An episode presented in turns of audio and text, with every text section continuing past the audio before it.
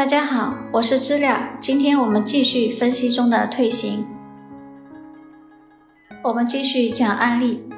案例五：退行不能是对退行的防御，本质上也是一种退行形式。季先生，企业主，自称读了很多书，认识很多人，赚了很多钱，想找一个心理医生谈谈人生的终极问题。从第一次到第三十几次咨询，患者都侃侃而谈，内容涉及宗教、政治、经济、哲学、历史、文学等各个学科，还有弗洛伊德的精神分析。有几次他问咨询师知不知道某人和他的理论，咨询师说不知道。患者表现出宽容大度的样子，似乎在说你不知道很正常。也谈到早年经历和父母，但像是一个旁观者在说别人的故事。咨询师很多次的尝试触及患者的情感，但他总是不正面回答相关提问。咨询师进一步面质说：“你好像不愿意谈自己的情绪，比如幸福、悲伤、喜欢谁、不喜欢谁。”患者回答得很干脆：“那些婆婆妈妈的东西是女人喜欢谈的，情绪乃速朽之物，唯有思想永恒。”分析。被思想、知识、逻辑掩盖的是情感的创伤。这些创伤如果被激活，患者可能在现实层面退行到早年的无助状态，严重时可能丧失现实功能，这是他无法忍受的。思想作为防御，使他能够应对现实，貌似没有太多冲突的活下去。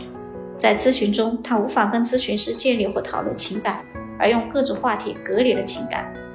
干预咨询师尝试从患者的梦入手，进入他的情感世界。有一点点进展，咨询仍在进行中。案例六：缩小活动范围和减少人际交往，全面的退行。D 先生，男性，现年十九岁，父母都是中学老师，在母亲所在中学上高中。母亲在学校里几乎关注孩子的一举一动。高二因为跟班主任发生冲突，并不再去上学，一直在家不出门，也中断了跟所有同学的联系。在家就三件事：睡觉、吃饭、打游戏。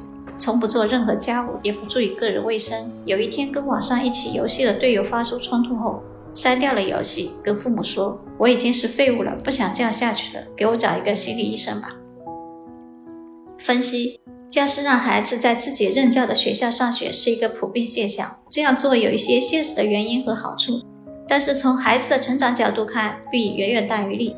对这些孩子来说，家庭和学校之间界限不清楚，父母的身份也不清楚，所以他们的内心无法很好的分化出家里和外面、家人和外人。在 D 同学的潜意识层面，跟老师的冲突就是跟父母的冲突，所以他无处可逃，除了逃到游戏的世界里。这种逃避是需要关闭一些功能的，比如身体运动的功能、人际交往的功能等等。在象征层面，这意味着退行到了婴儿状态。退行还可能是对父母的投射性认同，即父母既出现在家里，又出现在学校，使得孩子的自我空间被压缩。宅居家里是在满足父母对自己的期望。也许 D 同学觉得三年待在家里已经了结了一些跟父母关系中的事情，所以他决定在咨询师的帮助下重出江湖。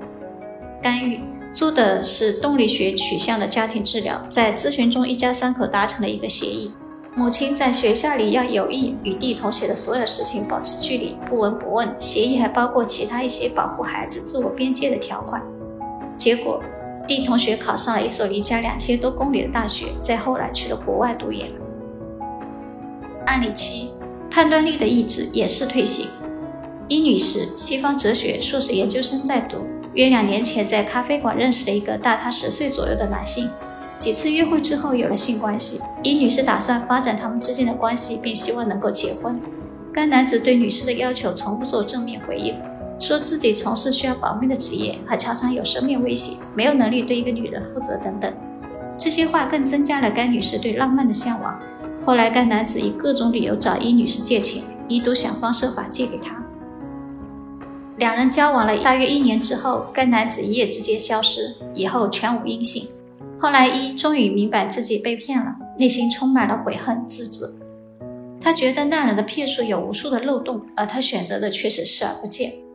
分析：一个哲学硕士被一个江湖骗子骗得如此自残，也许只有一个原因：他愿意被骗。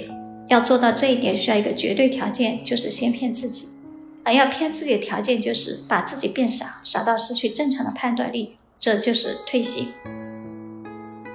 退行是非常常见的一种防御机制，进入咨询关系，来访者需要适度退行，否则便不能取得理想的咨询效果。但不能过度退行，过度退行会延长咨询时间。我们的文化有鼓励退行的倾向，因为有些人希望我们变成孩子，他们就可以装作是大人。好了谢谢收听我们很快再见。下一节课的内容是偏执与分裂。